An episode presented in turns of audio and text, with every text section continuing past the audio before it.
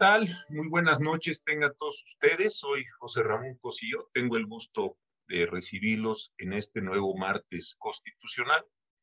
A lo largo ya de varios meses hemos tenido la oportunidad de conversar con distintos académicos de México, de Colombia, de Argentina, de España, eh, respecto a distintos temas constitucionales, diría yo, de frontera, de. Estuvo con nosotros Lucerena Orozco y Catalina Botero hablando de las redes, muy interesante. Marta Paz, de Colombia, también, hablando sobre el Tribunal Constitucional. Roberto Saba sobre el warfare. Eh, Ángeles Solanes sobre los enormes problemas de la migración en el contexto europeo. Y ahora está con nosotros un joven profesor muy dedicado, muy buena persona, muy inteligente, que es Jorge Ernesto Roa, a quien tengo el gusto de conocer de hace algún tiempo. Eh, Jorge Ernesto es profesor en la Universidad Externado de Colombia, también es magistrado auxiliar de la Corte de Constitucionalidad de, su país, de Colombia, y acaba de publicar eh, relativamente reciente un libro que ha llamado mucho mi atención. El libro es Control de Constitucionalidad Deliberativo y tiene un subtítulo muy interesante, El ciudadano ante la justicia constitucional, la acción pública de inconstitucionalidad y la legitimidad democrática del control judicial al legislador. Eh, bajo los sellos editoriales nada menos que del Centro de Estudios Constitucionales, donde este libro obtuvo el premio Nicolás Pérez Serrano, un premio muy distinguido allá, y también de la universidad en la que está Jorge Ernesto, que es la Universidad Externa de Colombia. ¿Por qué llamó mi atención este libro? Y déjenme hacer esta introducción. Porque si bien es cierto que por el subtítulo pareciera que solo se está refiriendo al caso colombiano, que solo está refiriendo a la acción pública de inconstitucionalidad de su país. El abordaje es un abordaje muy amplio, con una base teórica muy fuerte y además con lecturas importantes de autores, eh, yo diría, pues de punta también en este momento. Y la pregunta que me llamó la atención del libro eh, y el eje y lo bien resuelta que está es volvamos a tomarnos en serio las críticas sobre la condición contramayoritaria de la justicia constitucional.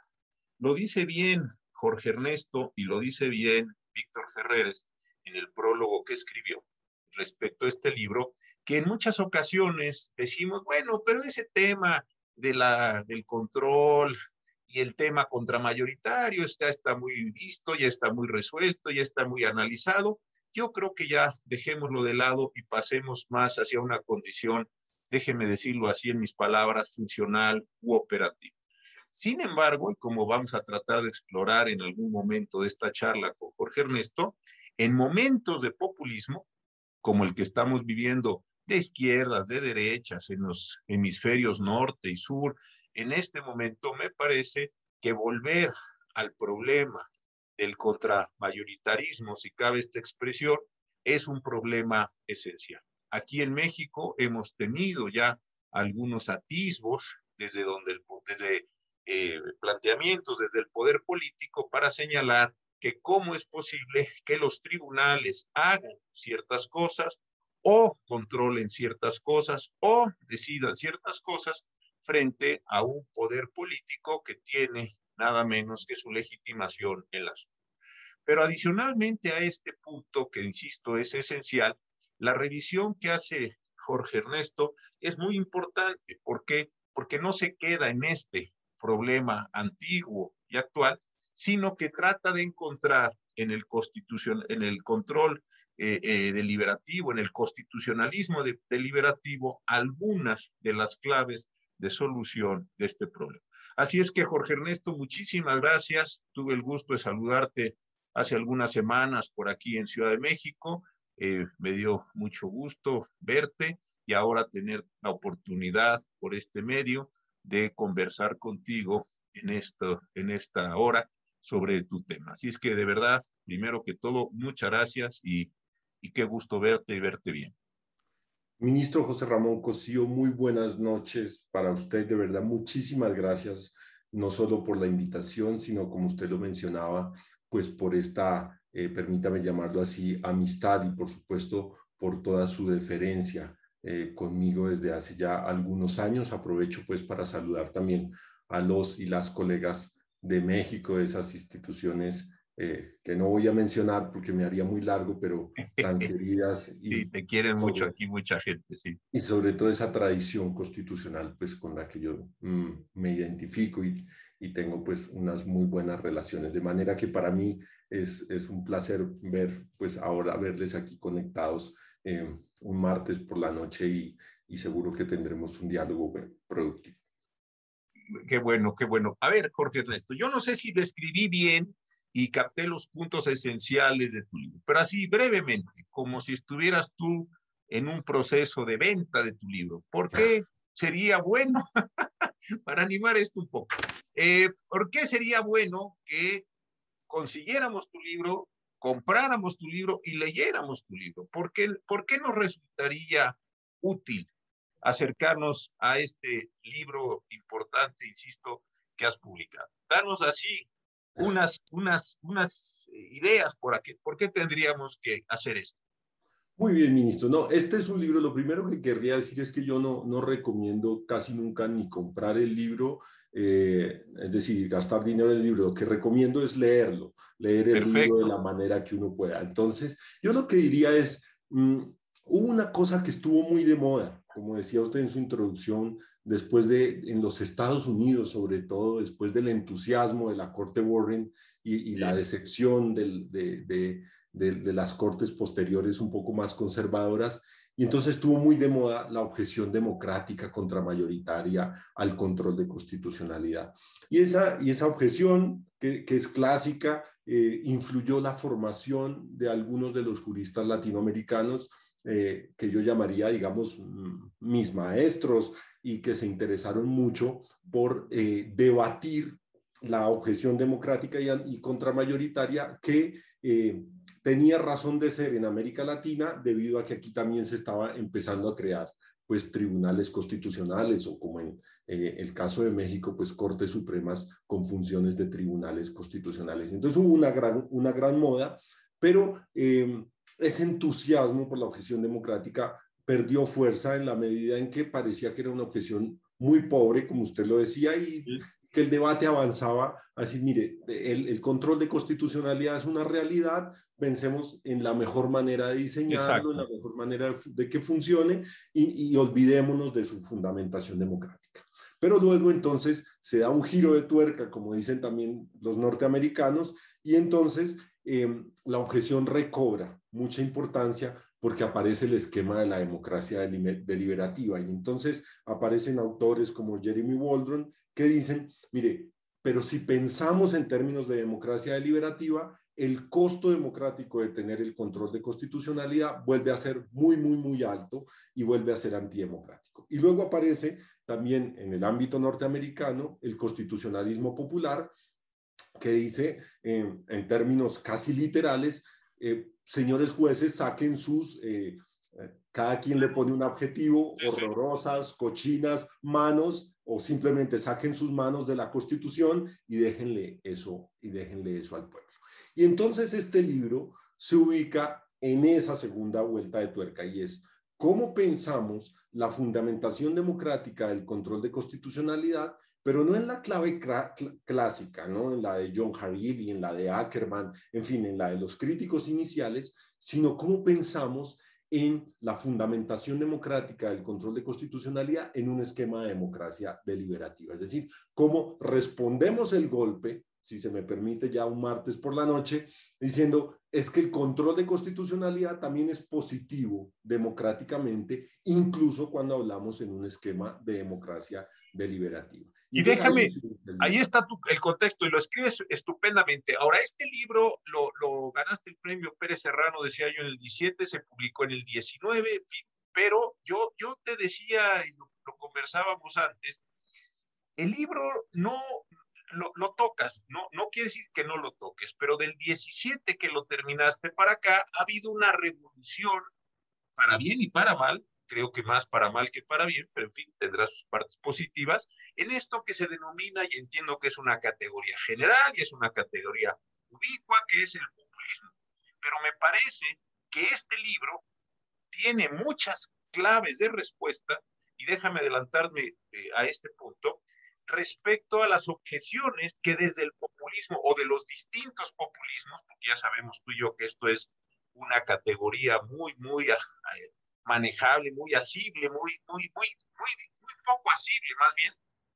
Pero en el populismo yo creo que tu libro también presenta algunas eh, claves importantes para decir, hey, no porque haya poder político legítimo, no porque se haya ganado en las urnas, no porque hay una representación, quiere esto decir que se arrasa. Entonces me parece, pero tú dime si estoy en lo correcto, que le das, déjame utilizar esa expresión, es una tercera vuelta de tuercas, o podrías darle una tercera vuelta de, tuercas, ya no solo al constitucionalismo deliberativo de Waldron, sino ante estos fenómenos políticos que se siguen suscitando en muchos de nuestros países o en general en el mundo. ¿Tú, tú considerarías que podríamos todavía darle esta tercera vuelta de tuercas a tu libro, Sí, sobre eso yo diría dos o tres cosas. Lo primero es, diría, ministro, no tenga usted miedo en decir todo lo que no dice el libro, porque yo desde el día que defendí la tesis eh, doctoral y que después escribí el libro, me acostum dije una frase que es, eh, el, la tesis doctoral y el proceso doctoral, el, el, final de eso para los estudiantes, eh, doctorandos y doctorandas que nos ven, es que a uno le dicen todo lo que no hizo. Exacto. más que decirle lo que hizo, le dicen todo lo que le hizo falta. Y entonces yo estoy muy acostumbrado. Pero aquí querría decir dos o tres cosas fundamentales sobre su pregunta. Hay varias vueltas de tuerca. La primera es una vuelta de tuerca que piensa en el ciudadano, en el diseño institucional y en los ciudadanos. Y es, bueno, en ese debate del diseño institucional, del control de constitucionalidad, ¿por qué no hemos pensado en el ciudadano o por qué hemos creído como Kelsen que hay que desechar eh, mecanismos de participación directa de los ciudadanos en el control abstracto de constitucionalidad, cuando uno de los problemas fundamentales que tenemos en Latinoamérica es la hiperconcentración del poder y cómo eso vacía de poder a los ciudadanos, a quienes sufren la vulneración a sus derechos. Entonces, ahí hay un, hay un tema. El segundo tema es, desde luego, conociendo la teoría estándar del control de constitucionalidad, pensar en una respuesta a la legitimidad democrática del control de constitucionalidad desde América Latina. Es decir, ¿qué tiene nuestra región en términos de problemas de diseños institucionales y arquitectura constitucional que pueda aportar a la teoría estándar del control de constitucionalidad. ¿Cómo dejamos de fascinarnos por esa teoría que es fascinante y tratar de traerla al contexto latinoamericano y cómo pensamos en clave crítica esa teoría y proponemos un, algo que impacte en la teoría estándar, como decir, mire, no se ha visto esto que ustedes no ven porque, porque, no tienen esos problemas o porque no tienen esos diseños institucionales. Y el último golpe, digamos, el giro de tuerca, para seguir la expresión con la que hemos iniciado esta entrevista, es, hay cosas de la teoría estándar que o no nos aplican o son francamente insuficientes. Y entonces ahí hay una discusión muy fuerte con Jeremy Waldron, frente al cual me interesaba decir, mire, su teoría, em, entendida de la manera más genuina y en la mejor lectura posible, es una teoría que tiene un alcance muy limitado, porque exigir esas condiciones de funcionamiento de la política, de la democracia, de los órganos de representación y de la sociedad como, como precondiciones para que sobre el control de constitucionalidad es algo que quizá aplicaría a dos o tres países del mundo. Luego su crítica eh, es muy valiosa, es muy importante, pero eh, desafortunadamente la mayor parte de nuestras sociedades latinoamericanas no están en esa situación core of the case, como, como las llama Waldron, en la que el control de constitucionalidad sobra. Y entonces aquí lo que venimos a decir es, y si no tenemos sociedades en las que los parlamentos funcionan bien, en las que nos preocupamos por los derechos de las minorías, en, la que, en las que, como diría Ronald Dworkin, nos tomamos en serio los derechos y, y estamos constantemente movilizados, entonces pensemos cómo el control de constitucionalidad, en lugar de un costo, puede producir un beneficio Fíjate, me acordé, y perdón, va a parecer una digresión, pues no lo es. Hace muchos años hubo una discusión aquí si el peso mexicano debiera estar en una condición de absoluta paridad con el dólar. Y algún economista eminente dijo, bueno, para que eso sucedería tendría que pasarle a la economía mexicana esto, esto, esto, esto y esto.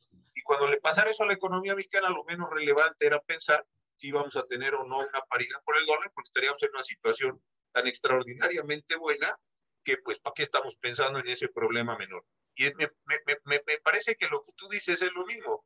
Si quisiéramos llegar a ese estándar democrático tan desarrollado, tan bien planteado, como dice Waldron, bueno, pues sí, efectivamente no nos haría ninguna falta tal vez el control de constitucionalidad, pero, hombre, el camino para llegar ahí es tan largo que más nos vale tener un conjunto de elementos de, de protección. Ahora, tomando, como tú lo llamas y lo llamas bien, la teoría estándar del control de constitucionalidad, entiendo eh, de la lectura que hice del libro eh, que lo que tú estás diciendo es, lejos de minimizar el control de constitucionalidad, lo que tenemos que hacer para romper estas objeciones contramayoritarias es ampliar las posibilidades, voy a usar el lenguaje procesal, de legitimación para un mayor número de personas a efecto de que un mayor número de actos de autoridad puedan ser controlados precisamente por los eh, miembros, por los cuerpos de cada país, ahora entraremos a eso, eh, y por el mayor número de recursos o de sistemas.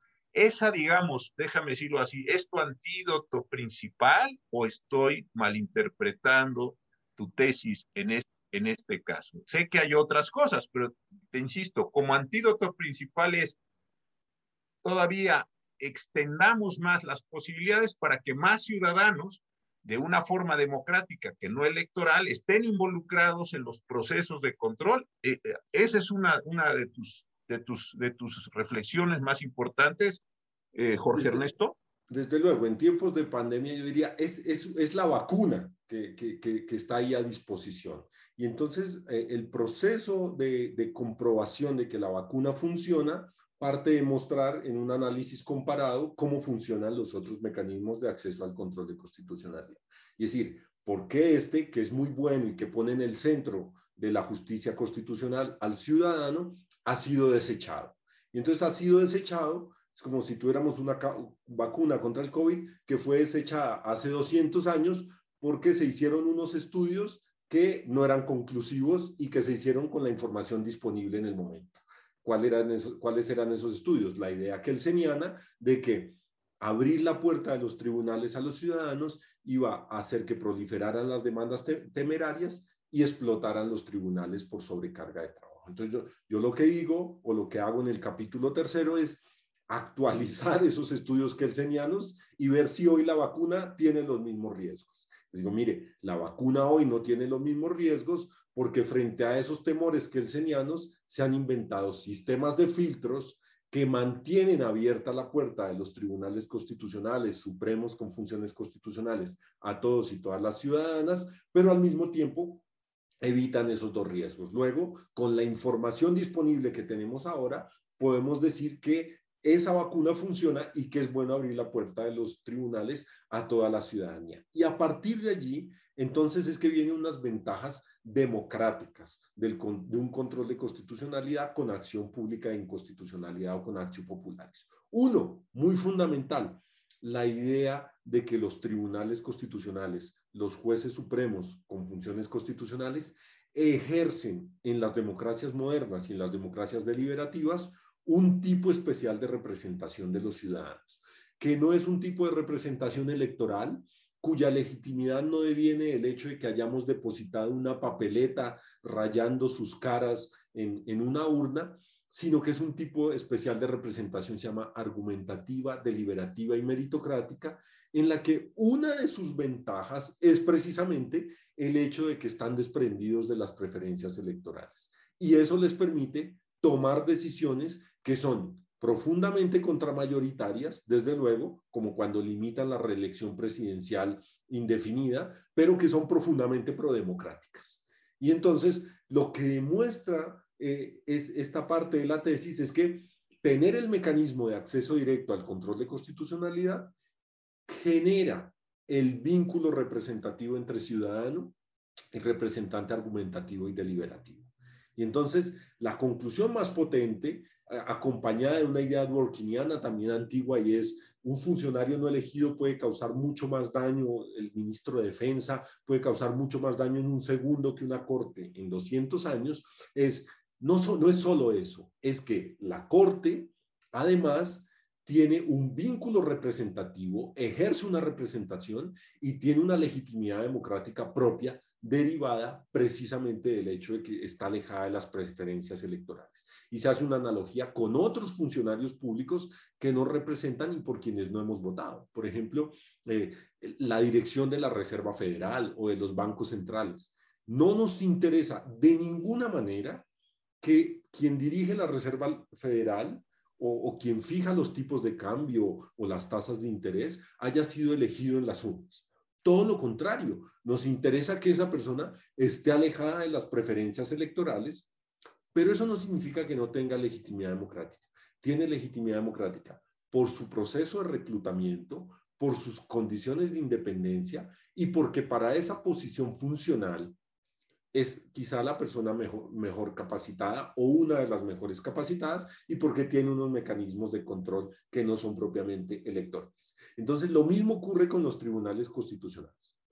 No es necesario elegirlos democráticamente. En los países en los que se eligen popularmente, eh, el experimento como en Bolivia es un desastre, es un desastre porque Primero, los ciudadanos votan una lista que es, eh, que es el producto de una negociación entre el Ejecutivo y el Legislativo, de manera que se le dice al pueblo que se le está devolviendo el poder, pero en realidad eh, es, es, simplemente aparente. Y en segundo lugar, se contamina al Tribunal Constitucional Plurinacional de todos los defectos del sistema electoral.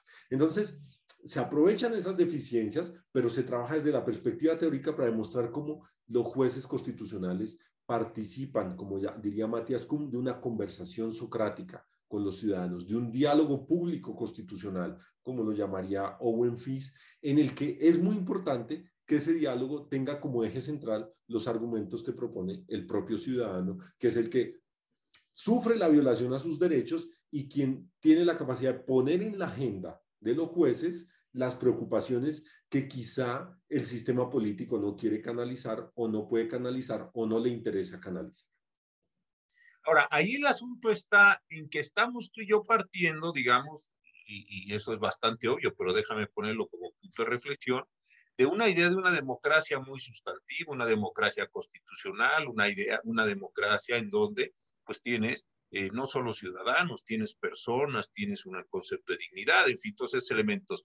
Pero lo que yo me temo es que en estos tiempos, insisto, de populismo, y perdón que regrese a esto, y sí, eh, eh, a todos cuando hicimos el examen doctoral, siempre nos reprocharon lo que no estaban. A mí, yo tuve la misma experiencia que tú, y así es, pero eso no es de efecto lo que está haciendo la tesis más bien es la proyección de lo que uno le gustaría que los alumnos resolvieran en, los trabajos doctorales bien hechos como el tuyo.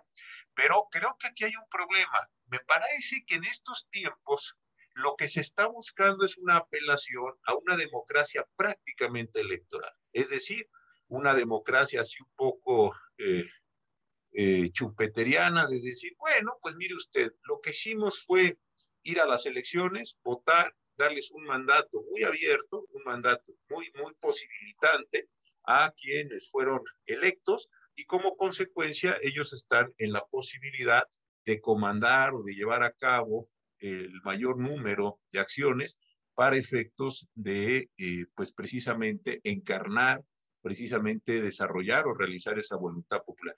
Yo eso es lo que me, me temo y precisamente ahí es donde me parece que en los próximos años vamos a encontrar esta es una predicción y es una triste predicción, pero en fin, creo que eso va a acontecer. Vamos a encontrar conflictos entre la justicia constitucional y precisamente estas formas de apropiación de eh, la representación popular por todos los, eh, digámoslo así, y estoy usando, insisto, una categoría muy general, pero es para abreviar, líderes eh, carismáticos o al menos con pretensiones populistas. Si esto que digo yo fuera la construcción déjame volverte a preguntar, ¿tú cómo les contestarías, ya no en este contexto de Waldo, sino les contestarías a estas personas? Sé que la respuesta obvia es, pues mire usted, la democracia no es esa democracia meramente instrumental entre representantes y representados, eso lo sé, es una democracia más robusta. Pero, ¿qué otras cosas le podríamos decir a estas personas en este contexto, Jorge Ernesto? Yo creo que esos conflictos ya existen y en América Latina, como siempre, em, somos paradigmáticos. Es decir, en, en todos los países en los que hay un líder populista y un tribunal medianamente independiente, hay conflictos. Entonces, no es necesario que el tribunal tenga un estándar muy alto de independencia judicial para que haya conflicto. Por ejemplo, en El Salvador. En El Salvador em, podríamos entrar en detalles, comentar las deficiencias de independencia de la, de la Corte, pero pero la Corte jugó un papel fundamental, jugó un papel fundamental durante la pandemia. Por ejemplo, utilizando un mecanismo del, constitucionalismo liberal, el habeas corpus, para ordenar liberar a más de 600 personas que habían sido detenidas durante las medidas de emergencia eh, por haber salido a la calle durante las restricciones. Personas que habían salido a la calle, desde luego, no a, a celebrar ni a hacer fiestas, sino a buscar con qué subsistir porque la, opción de quedarse en la casa no era una opción compatible em, con su propia supervivencia, con su propia supervivencia, así lo era. Pues un año después tenemos al presidente de la República destituyendo a toda la, a toda la, a toda la sala de la Corte y además afirmando públicamente que es una medida minimalista porque lo que merecían esos jueces y esas juezas era la decapitación, es decir, era haber perdido la vida. ¿Qué, qué quiero decir con, con esto? Lo que quiero decir es, allí donde hay un tribunal mínimamente independiente y un líder populista, podríamos hablar también de Brasil, va a haber, eh, va a haber conflicto, va a haber conflicto. Donde hay un líder populista y no hay conflicto, tenemos que sospechar, y con esto no estoy hablando de, es decir, a mí me dijeron, me enseñaron en casa que uno no habla mal de los lugares a donde lo invitan, pero donde hay un líder populista y no hay conflicto, tenemos que empezar a sospechar del grado de independencia del tribunal, del grado de independencia de los tribunales. Entonces, eh, lo primero que deberíamos decir a los ciudadanos es que no hay ninguna razón, ninguna razón para estar felices o sosegados con tribunales constitucionales o supremos que no son independientes, incluso cuando esos tribunales toman decisiones cuyos resultados nos gustan. ¿Y por qué no hay razón para estar contentos o sosegados en esas situaciones? Porque en esos casos los tribunales no están cumpliendo una de sus funciones fundamentales, que es ser el último dique del sistema democrático en procesos de erosión democrática. América Latina, como Europa del Este, como los Estados Unidos hasta hace muy poco tiempo, vive procesos de erosión democrática en los que eh, la democracia desaparece lenta, imperceptiblemente, como la figura civil del aluvión, y desaparece mediante mecanismos sutiles que son imperceptibles socialmente, incluso eh, a nivel eh, empírico. De manera que lo que pueden hacer los tribunales en esos casos es iluminar en aquellos, en aquellos elementos del sistema jurídico y del sistema político donde se está erosionando el sistema democrático, donde aparece una reelección, donde aparece un referendo eh, de los que la teoría constitucional llama referendo soborno, es decir, un referendo que promete ampliar el salario mínimo o disminuir la edad de jubilación, pero al mismo tiempo eh, prorroga el, periodo del presidente o crea otro desequilibrio en el sistema democrático. Y los tribunales pueden ayudarnos a iluminar en el sentido de, no, en el sentido iluminista de la expresión, sino en el sentido de a poner el foco y decir, mire, tengan cuidado que en este ámbito hay un proceso de erosión democrática, que si lo vemos en conjunto, nos lleva a un casi al borde del abismo. Es decir, cuando, estemos, cuando nos demos cuenta de que estábamos en un proceso de erosión democrática, será muy tarde, será muy tarde porque ya será muy difícil volver a equilibrar el sistema democrático. Entonces los tribunales pueden ir poniendo esos diques, esas, esas barreras de contención e ir prendiendo esos bombillos dentro del sistema democrático para decirnos dónde hay manifestaciones, como digo en el libro, de constitucionalismo abusivo, de constitucionalismo autoritario. La expresión no aparece en el libro porque surgió, digamos, en la teoría política al año siguiente de erosión democrática y que tengamos muy presente esa idea fundamental, la idea fundamental de, eh, tomando el título del libro, ¿cómo mueren las democracias? Mueren de una sola manera, lentamente, por medios liberales y aparentemente democráticos, pero esencialmente lentamente. ¿Y por qué lentamente? Porque es la mejor manera de matar las democracias. Eh, la manera abrupta de matar las democracias, que era la, de, de Estado, ya no existe, ya no es posible, es casi intolerable en la mayor parte del mundo. Entonces, la, digamos, desde se ha inventado una manera mucho más efectiva de matar la democracia, que es la manera lenta, lenta, imperceptible, sutil, sofisticada y por ende más peligrosa, en tanto que eh, no sabemos ni siquiera dónde denunciar, dónde poner el foco, contra qué manifestar. Eh, nos queda muy difícil oponernos a, ciertas consultas populares porque apelan a la idea de que hay que consultar al pueblo, a la idea de que, es un, de que van combinadas con cosas muy buenas. En, fin, lo que quiero decir es, los tribunales, si son independientes, nos pueden ayudar bastante a ser barrera de contención de, de la erosión democrática. Y si hacen esa función, entonces seguramente va a haber conflicto y lo que tiene que hacer la sociedad civil es rodear a los tribunales. Repito, si no hay ese conflicto, tenemos que empezar a sospechar de si no son más bien instrumentos de la erosión democrática y si lo que hay que hacer es accountability social respecto de su función.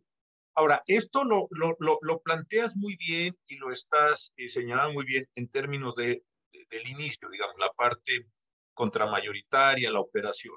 Pero en pandemia, me supongo que en tu país ha sucedido, acá en México ha sucedido, que van las personas con muchas dificultades a los juicios, tú conoces el amparo mexicano, obtienen la, la, medida suspensional, eh, el medio de protección, pero te encuentras con una situación muy complicada, que es que no tienes forma de ejecución material de aquello que otorgaste en la sentencia. Pongo el caso concreto, los litigios que se llevaron, las suspensiones que se obtuvieron, para darles insumos médicos a determinadas eh, personas del personal eh, médico y sanitario en general del país.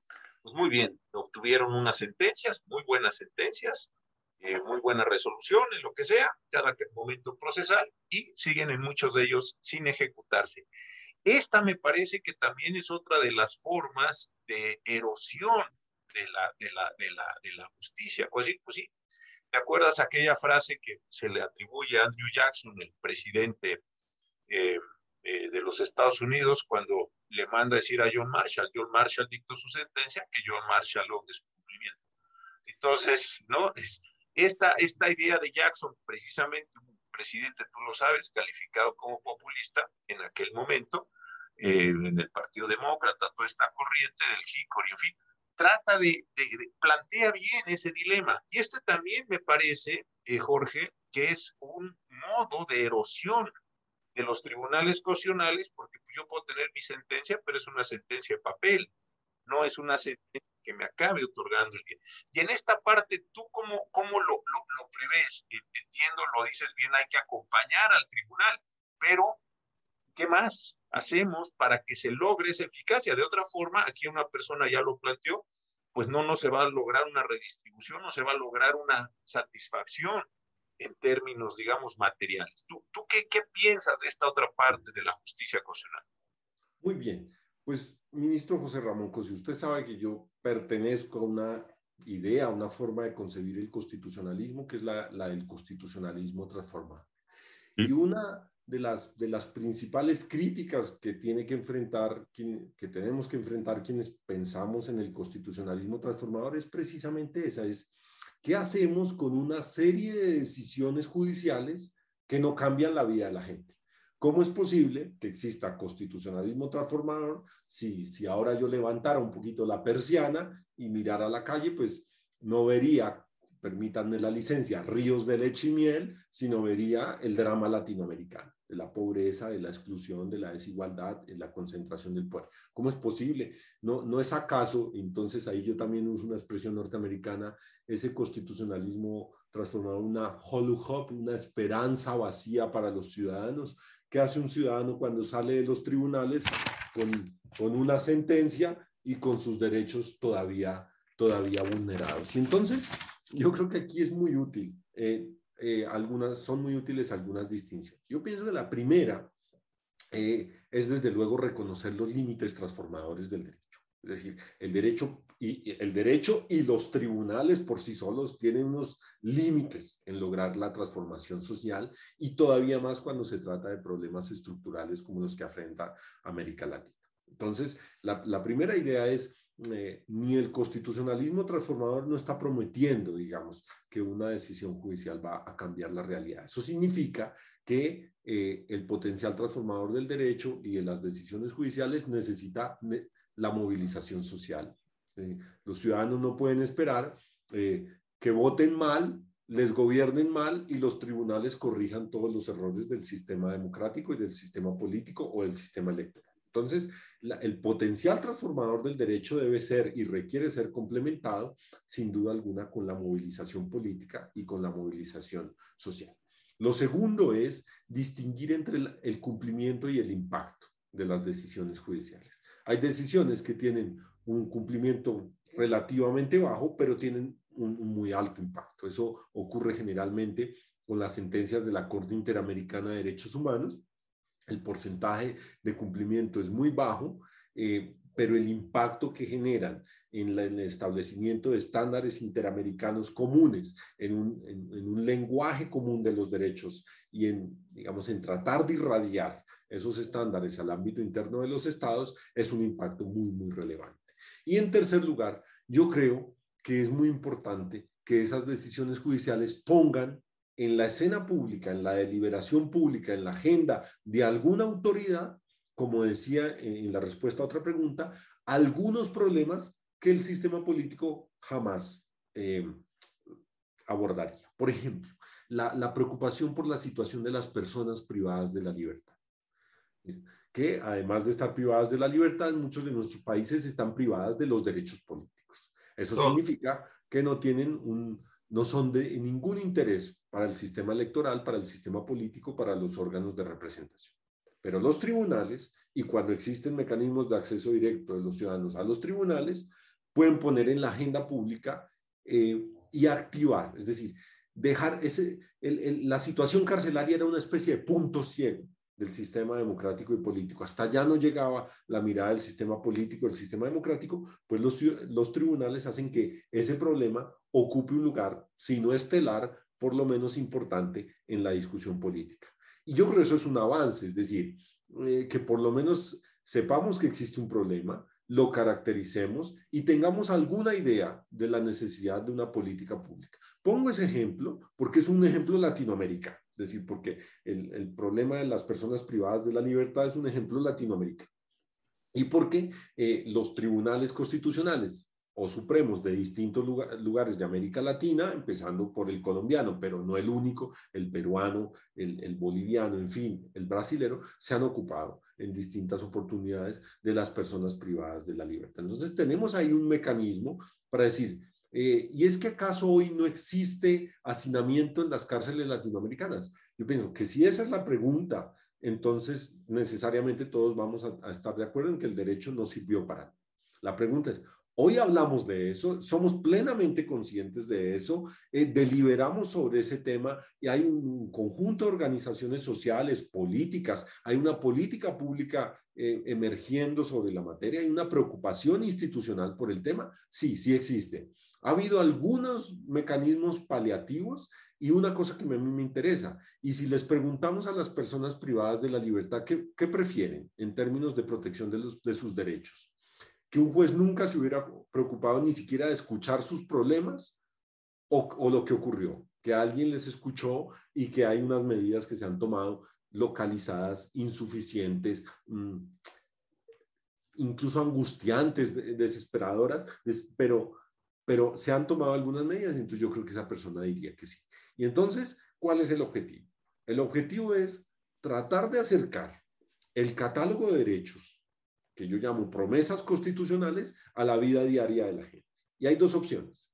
O decimos que el derecho no sirve para nada para acercar esas promesas constitucionales a la vida diaria de la gente, y entonces nos, nos dedicamos a algo que es muy importante, pero que tampoco es suficiente, a la movilización ciudadana, a la movilización política, a esperar las siguientes elecciones, o intentamos hacer esto, pero también utilizar los mecanismos que el Poder Judicial y que el derecho nos ofrece para tratar de decirle a la gente, bueno, cuando la Constitución dice eh, salud, educación, eh, trabajo, vida digna, eso tiene que significar algo en su vida diaria.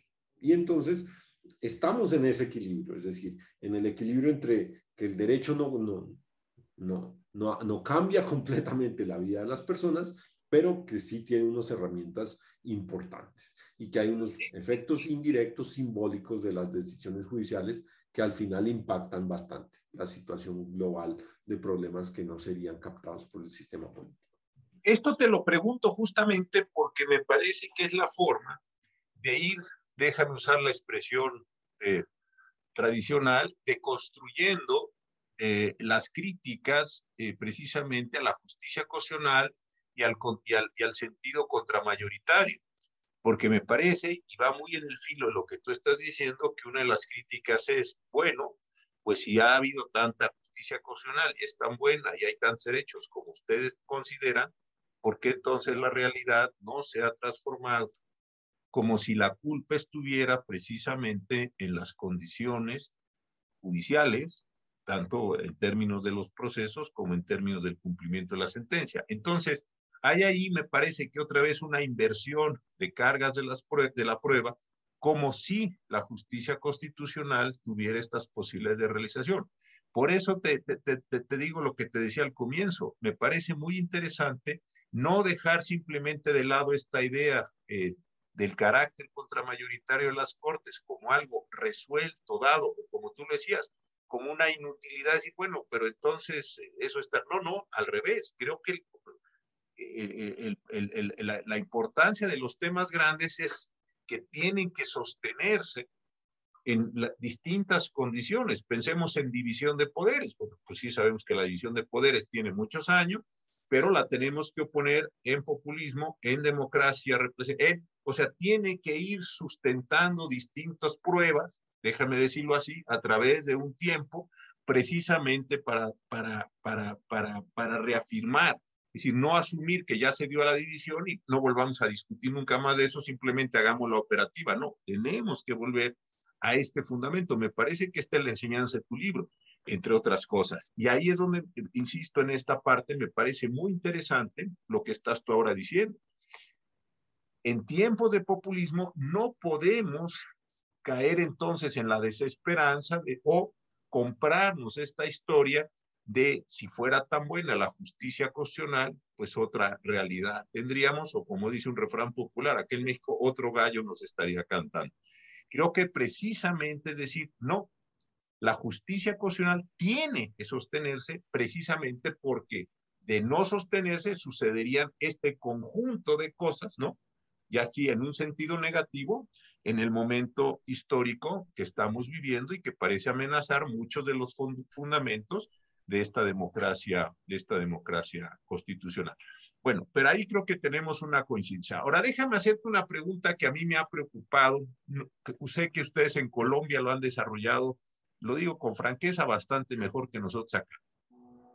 Pero me parece que a veces, y tú tienes mucha experiencia en el Tribunal Constitucional de tu país, estuviste varios años viviendo en España, en fin, tienes una experiencia de derecho comparado, que en muchos de los casos la academia lo que hacemos es seguir regocijándonos de la importancia de los derechos humanos en sí mismo, pero no convertirlos, como tú lo dices bien, en elementos de transformaciones y no encontrar o no darle un sentido que tenga la posibilidad de incidir en la realidad, sino que la retórica de viva en los derechos humanos se sigue manteniendo sin darle o sin convertirla, déjame ponerlo así, en herramientas de acción. Esto a mí me preocupa mucho en México. Tú también lo ves así en tu país, en la región que conoces bastante bien.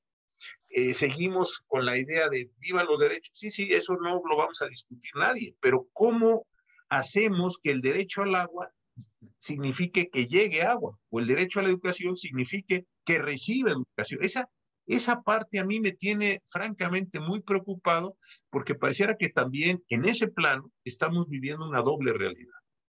Yo creo que el, el diagnóstico que, que han hecho mm, varios, varios colegas, entre ellos Roberto Gargarela, es fundamental en esto y es, eh, está muy bien agregar derechos a, los catálogos de derechos. No, no, no, no caen en el vacío. Eh, es muy importante eh, lo que ocurrió con el nuevo constitucionalismo latinoamericano, que reconoció la cuestión indígena y entonces la incorporó en los catálogos de derechos, que reconoció la importancia de proteger la naturaleza, los animales, las futuras generaciones, el Sumat Kansai. Y entonces no está mal agregar derechos. Lo que estuvo muy mal, lo que ha estado muy mal, es descuidar la organización del poder. Y decir, bueno, eh, ¿Y cómo se diseña la arquitectura constitucional para responder a ese catálogo de derechos? Ah, no, eso, eso pareciera que no es ni con los constitucionalistas, ni con los teóricos políticos, ni con, ni con la política en general. Y en realidad, lo que uno se puede dar cuenta es que efectivamente eh, quienes se han interesado por preservar ciertos elementos del statu quo latinoamericano se han preocupado esencialmente por lo que a ellos les importa. Es, bueno, pongan allá ustedes todos los derechos que quieran, pongan, pongan agua, pongan agua, que aquí permitimos las privatizaciones de los servicios públicos sin ninguna obligación para los privados, sin ningún deber de fiscalización, en fin. Y entonces, eh, lo que tenemos es una, contra, una, una, contradicción, una especie de esquizofrenia constitucional, porque el ciudadano lee el catálogo de derechos y, siente una especie de paz, de sosiego. Pero, pero luego, si, si se va un poco, y yo creo que hay, ¿por qué no decirlo? Cierta pereza intelectual, no de los ciudadanos, sino de la academia, si uno estudia a profundidad las, las estructuras de poder, el diseño del poder, entonces puede entender, incluso en abstracto, que fue lo que pasó con el constitucionalismo, nuevo constitucionalismo latinoamericano, que esas estructuras de poder no van a producir los resultados que exige la parte dogmática. Muy al contrario, es decir, que los resultados van a ser perjudiciales para esos derechos, contradictorios y van a ser muy perjudiciales en términos de estabilidad democrática. Y el caso venezolano es un caso de libro, porque es un caso en el que efectivamente se hace una serie de reivindicaciones sociales en la parte dogmática de la Constitución, incluso que parecen muy fuertes, la idea de vamos a romper con la idea de Montesquieu de que hay una división de poderes, vamos a poner un poder ciudadano, un cuarto poder ciudadano, porque hay que devolverle el poder al pueblo, y luego, desde, desde el momento cero, desde el momento embrionario, se advertía, mire, no hagan eso, es decir, eh, no diseñen eso que es perjudicial para el sistema democrático. Luego, diez años después, tenemos los colectivos chavistas y maduristas, son una especie de grupos paramilitares que desde luego no defienden el sistema democrático, pero que se amparan en la idea de que son el cuarto poder popular. Entonces, eh, eh, lo, grave de lo que ocurrió aquí es que, no fue un accidente, no fue que alguien manejó mal las cosas, es que desde el momento primigenio estaba diseñada la administración del poder para decir, bueno, eh, vamos a burlarnos del ciudadano, vamos a decir, mire, eh, quédate, los, los, de nuevo la idea de Dixon, derechos como sobornos, quédate con los derechos y, quédate muy tranquilo con los derechos, que por otro lado nosotros gobernamos, administramos el poder y desde luego eh, olvídate, olvídese de que eh, va a ser realidad la idea de una política pública, educativa, en fin, eh, en salud, que sea compatible con la, la promesa constitucional. Y entonces, eh, lo que tenemos que primero es ser conscientes todos y todas en América Latina de que, de que esa es nuestra realidad hoy, de que no estamos solucionando eso. Es decir, de que esa es una, no hay ningún país que, que, haya resuelto ese problema. Y, y a lo mejor eh, no es el ideal teórico constitucional de coherencia entre la parte orgánica y la parte dogmática. No, no, me preocupa la coherencia de la constitución, me preocupa cómo la constitución eh, impacta la vida de las personas en los términos en que supuestamente dice que lo va a impactar. Y para eso requerimos coherencia. Es decir, no, no, no, no tengo la preocupación del profesor que, que se angustia por una constitución contradictoria. Tengo la preocupación del, del ciudadano que ve cómo sus derechos y los de, los de quienes los rodean eh, están envueltos en una estructura de poder que, que nunca los va a garantizar, que nunca los va a garantizar.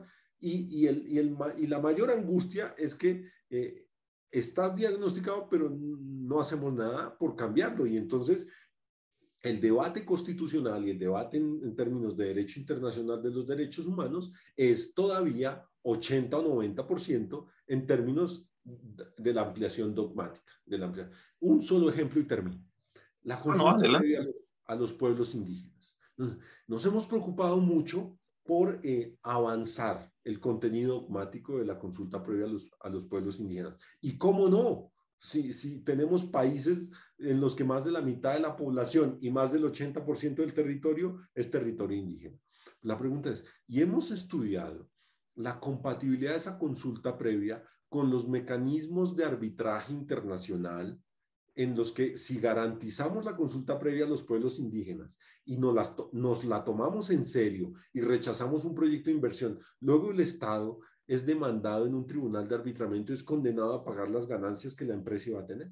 No, no estoy argumentando en contra de la consulta previa, lo que estoy diciendo es, taking de la consulta previa seriously, pero eh, miremos la estructura de poder desde una perspectiva, por ejemplo, en este caso, de derecho económico internacional, para que esa garantía de ese derecho no sea más costosa a todos los demás derechos eh, de lo que nos podría resultar. Entonces, eh, es como un llamado de atención, es decir, y escasean los trabajos de investigación sobre, sobre, el, sobre el impacto, sobre, la, por ejemplo, las agencias de regulación, en fin, sobre lo que podríamos hacer en, en, el, en la administración, en la arquitectura constitucional, para, para en buena medida dejar de mentir a la ciudadanía. Fíjate, fíjate en esto, yo tuve la experiencia en la Corte, no sé si tú la has tenido, pero una experiencia que a mí me, me llamó mucho la atención es que hombre, ni todos, ni siempre, ni nunca, pero con una, con una importante generalidad,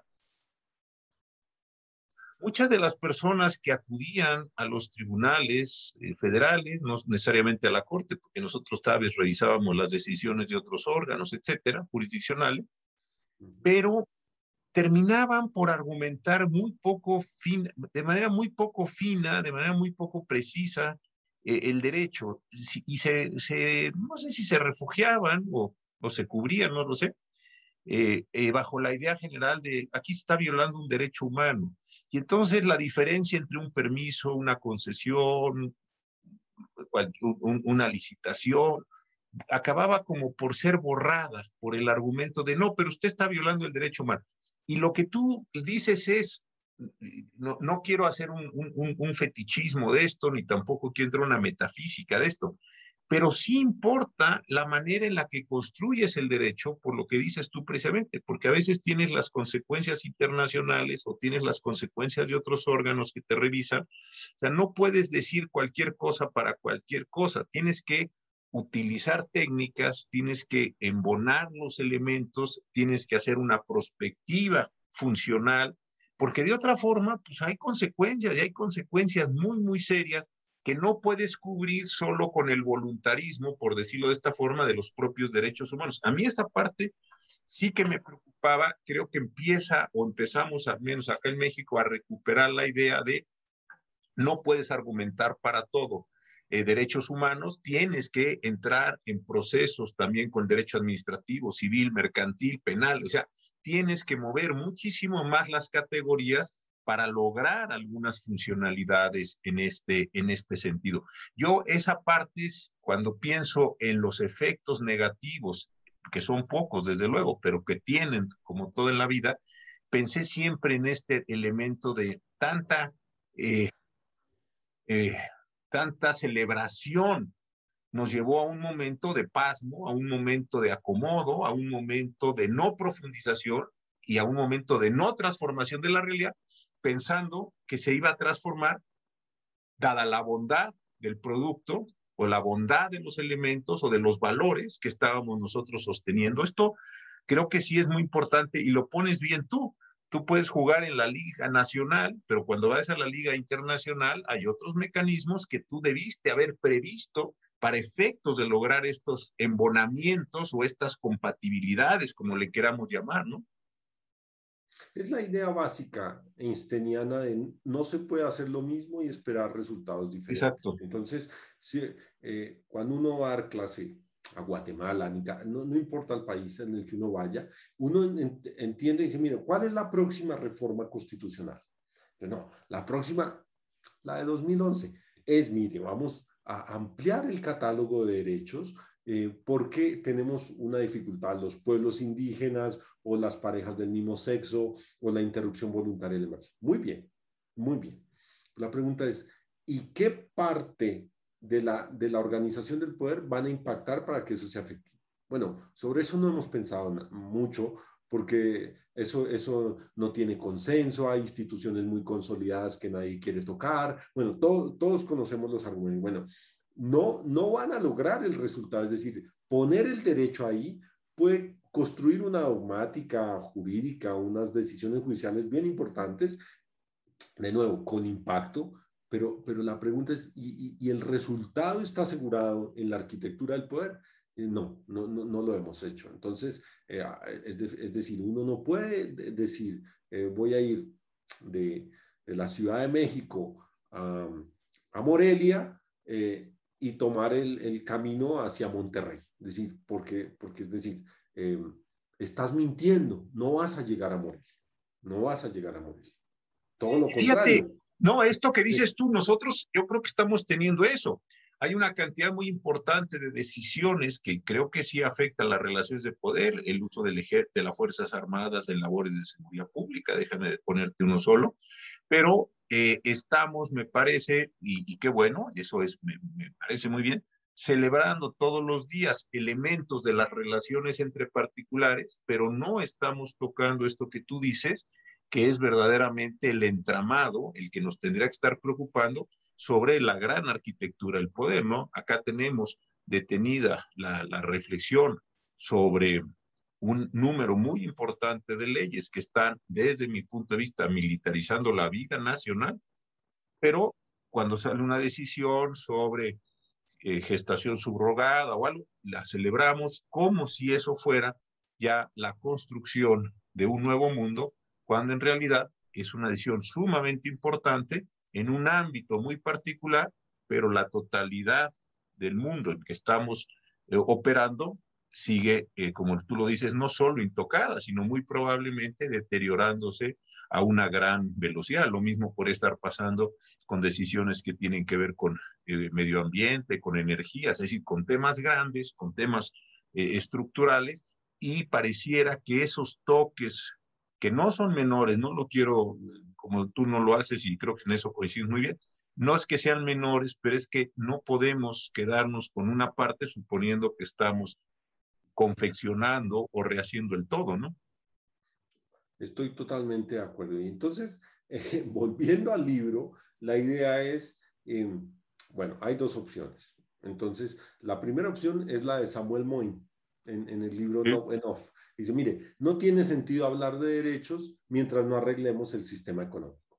Entonces, bueno, parece una, una, una aspiración eh, bien lejana porque el, parece que hay una relación también de impulso de los derechos humanos para arreglar el sistema económico. Entonces, eh, no nos podemos quedar esperando a que toda la estructura de poder sea coherente con las cartas de promesas para hacer algo, porque es decir, no va a llegar ese momento.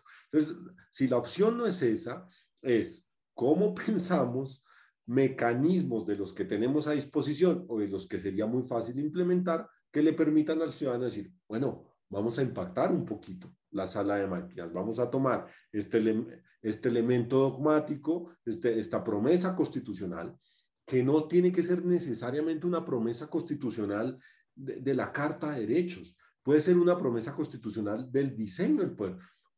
Eh, para México y para Colombia, la promesa de la autonomía territorial, que en México tiene un nombre, federalismo, y en nuestro caso es mucho más limitada, mucho más modesta, pero es la descentralización.